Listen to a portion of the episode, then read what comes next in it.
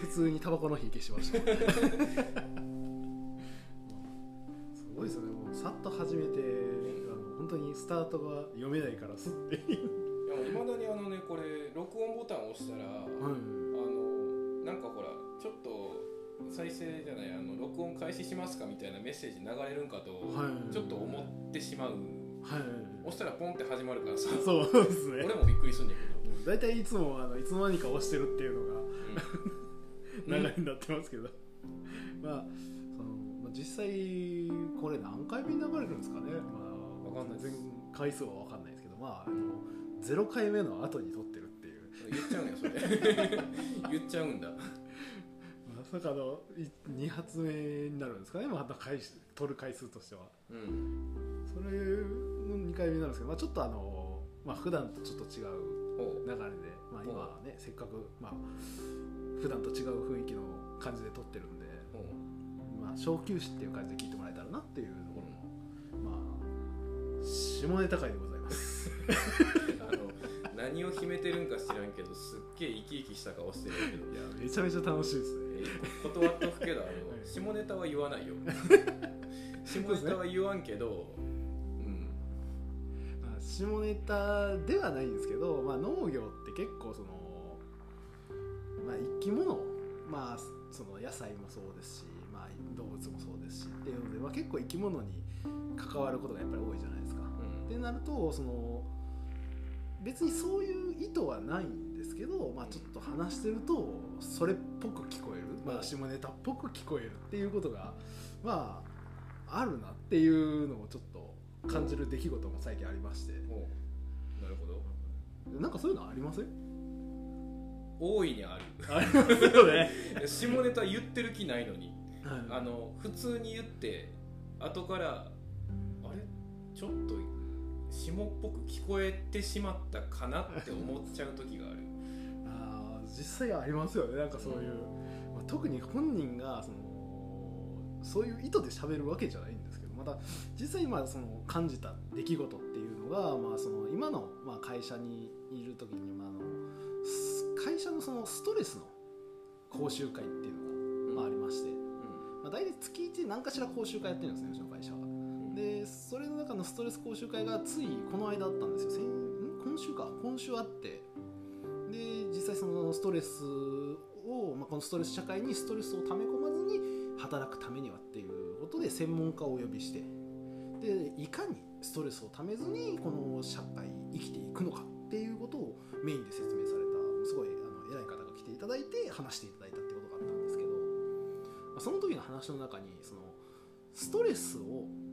軽減させるっていうかなんていうストレス解消法ですかね、うん、ストレス解消法としてその推奨される、まあ、いわゆるそのやった方がいいよっていうストレス解消法と、うん、やらない方がいいよっていうストレス解消法と2つあって、うん、で、まあ、やらない方がいいよっていう方は、まあ、いわゆるそのギャンブルとか、そのタバコとかお酒とかその、まあ、別に絶対やるなとは言わないんだけどそのストレス解消法としてやるのはあんまり良くないねって言われるのが、まあ、そういう類なんですけど、まあ、いわゆるあの、まあ、理由としてはあのドーパミンっていうその、まあ、物質が体の中で出てきてそのそれがどっちかっていうとあんまりまあ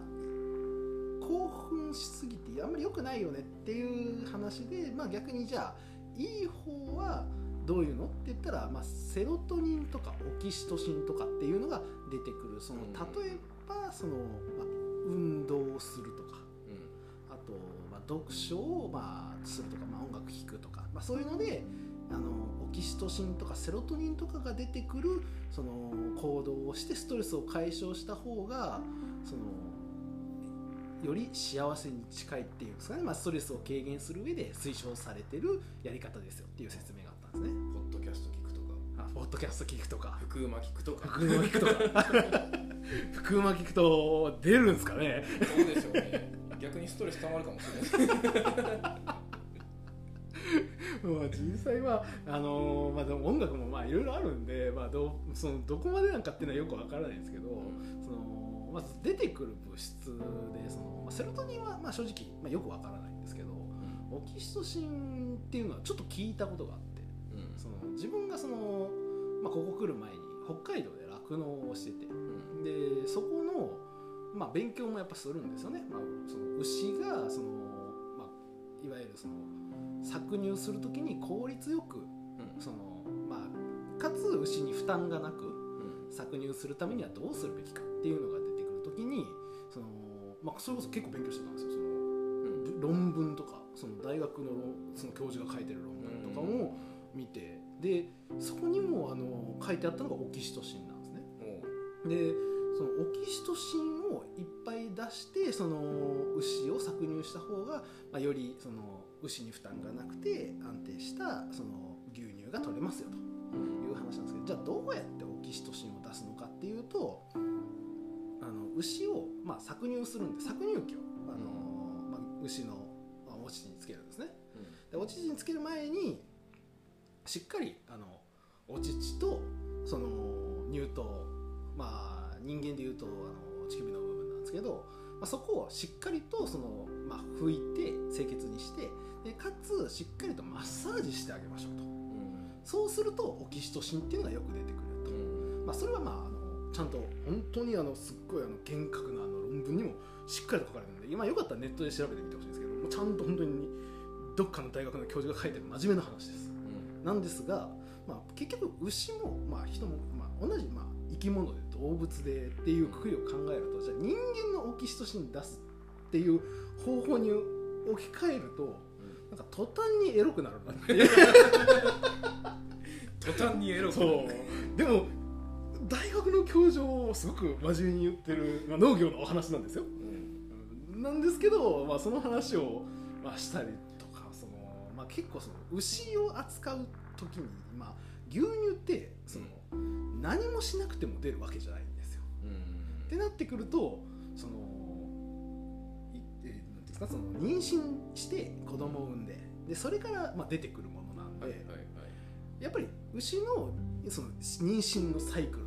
めちゃめちゃあの厳密に見るんですよね。でまあこれはまあちょっとまあエロい話と違うかもしれないですけどそのまあこういうぐらいの年になってくると周りで妊娠する女の人出てくるじゃないですか。うん、で、まあ、大体、まあ、十月10日とかってまあいろいろいますよね。うん、あの妊娠してそ,、まあ、それぐらいそのお腹の中で赤ちゃん育ててから出産して、っていうようなんで、まあ、ウィザンとかっていうような話とかも、まあ、ぶっちゃけその結構牛の酪農する過程で結構その子供をまあ産んでる牛がその最初はやっぱり大変で、まあ2、2, 回目3回目からはある程度すんなり出てくるよねっていう話とかもあの妊娠のスパンの期間とかその2か月、えー、と月10日だよねとかっていう話とかもその結構生々しい話が入ってくるんで、うん、その妊娠をした女の人が、まあ、いらっしゃった時に「あそうですよね。牛もそうなんですよ」みたいな話とか。それ怒られ？怒られました。怒られた？めちゃめちゃ怒られました。でもねこの仕事してると、あの別に植物も動物も人間も全部一緒やなと思うそうです、ね、からそこら辺だから一般と感覚ずれてるのかわからないけど、はい、でもあの生き物を平等に見てるっていう意味では多分こっちの方が正解よそうですね。俺は。なんかそういうふうなところの知識で、まあ、そういうその真面目な話なんですけど、うん、まあ、ちょっと見方を変えるとねあの、まあ、エロく見えたり途端にエロくなる。途端にエロくなるっていう単語好きやわ。途端にエロくなる。実際まあ自分はまあこんな感じのそのなんていうんですか、まあ、あの感じでまあちょっとしたそのまあ大学の教授が書いてるねすごいいい論文のお話がまあそう見えてしまうって実際もう深夜さんとかはどんな感じの？うちはあの火砕類が多いんで、はい、まあ、きゅうりでなすび、はい、あの実がなる系のそうそうそうそう、ね、もうなんかねあのすぐに下ネタにつなげられる って困ることがあるんやけど。い。や確かに火砕類は結構、うん、ありますね。ただ俺はね下ネタ言ってる気は一切ない、はい、けど例えばあの人から、はい、あのキュウリ嫌いな人っておる。あたまに、まあ、たまに、うん、あのなんか青臭いのが無理とか言う人おるけど、あのそういう人が来てやっぱねあのキュウリ嫌いにはキュウリ嫌いの理論があるのよ、はい、あのキュウリなんて栄養がないんやとかさほとんど水分やとかなんか言うんやけど言います言います。あのそういう時にあのどうしてもねあの俺のキュウリ食ってみろよって。言っちゃうん、そうですね、うん。一歩間違えると、ね。うん。俺のキュウリ食ってみろよって言った後に大丈夫かなこれ。っ てちょっと。ちょっと冷静になって。ちょっと冷静になって。あれどぎついこと言ったんかな俺って。ほ本当ならもうねその自信があるからこその一言なんですけども、でも一つも俺下ネタ言ってない、そうですね。今のはもう全然入ってなかったですね、うん言ってないんだけどあのたまにねこれあの後から人に笑われる時あって、あとあのうちナスビも作ってて、はいあのイタリアとかの品種、はい。外国の品種作ってるんだけど珍しい品種使われるのね、長いナスビとか、はい。でお客さん来てあのどういうのがいいんですかとかそうですねお客さんとして確かに気になりますよね、うんどういうのが美味しいんかなとかどういうのを選ぶといいんかなとか言われた時に、はい。太くて長くて黒々としてて艶のあるやつ選んでくださいって言うでしょ？な俺下ネタ言ってないいや言ってないですね。何笑ってんねんって。一つも下ネタ言ってない。すごいですね。あのもう今のもうパーフェクトでしたけどね。あの見方を変えると、ね、何がパーフェクトなのかわからないんですけど。でつまりまあ黒くて艶がある黒光りしてるねそうそうそうそう。やつがいいっていうすねげえななんか俺出会ってから見たことないぐらい生き生きしてる。めちゃめちゃ面白いです。でもね俺一つも下ネタ言ってないのよ。そうですね、まあ、今の中には入ってはなかったですね、うん。でも受け取り手によってはそう聞こえるみたいそうですね。まあそれこそあのねあのちょっとね奥さんがどんなナスビがいいのっていう話をしてる時に道を横から通り過ぎたら絶対にやばい話してるなっていう雰囲気はありましたね。それはねもう想像する側が悪いと思う。確かに。火砕類ってでも結構あのこうコロンと丸っこいのと奇形化ってたまに、はい。自分不良とかでできたりするけどあのそこ大体ナスビとかさトマトとかってさ立ち悪いことにこうちょろんとこう 横に出る。んだね出ますねなんかろくな話じゃねえなこれ。まあ何回目に流れるかは分かんないですけど、まあ、小休止ということではね普段とねちょっと角度が違う感じで見てもらったらなと思いますけど。普段と。そんな普段っていうほどまだ配信進んでねえよ。まあいろんな、ね、話ができていいんじゃないですかね。すげえな楽しそうやな。めっちゃ面白いですわ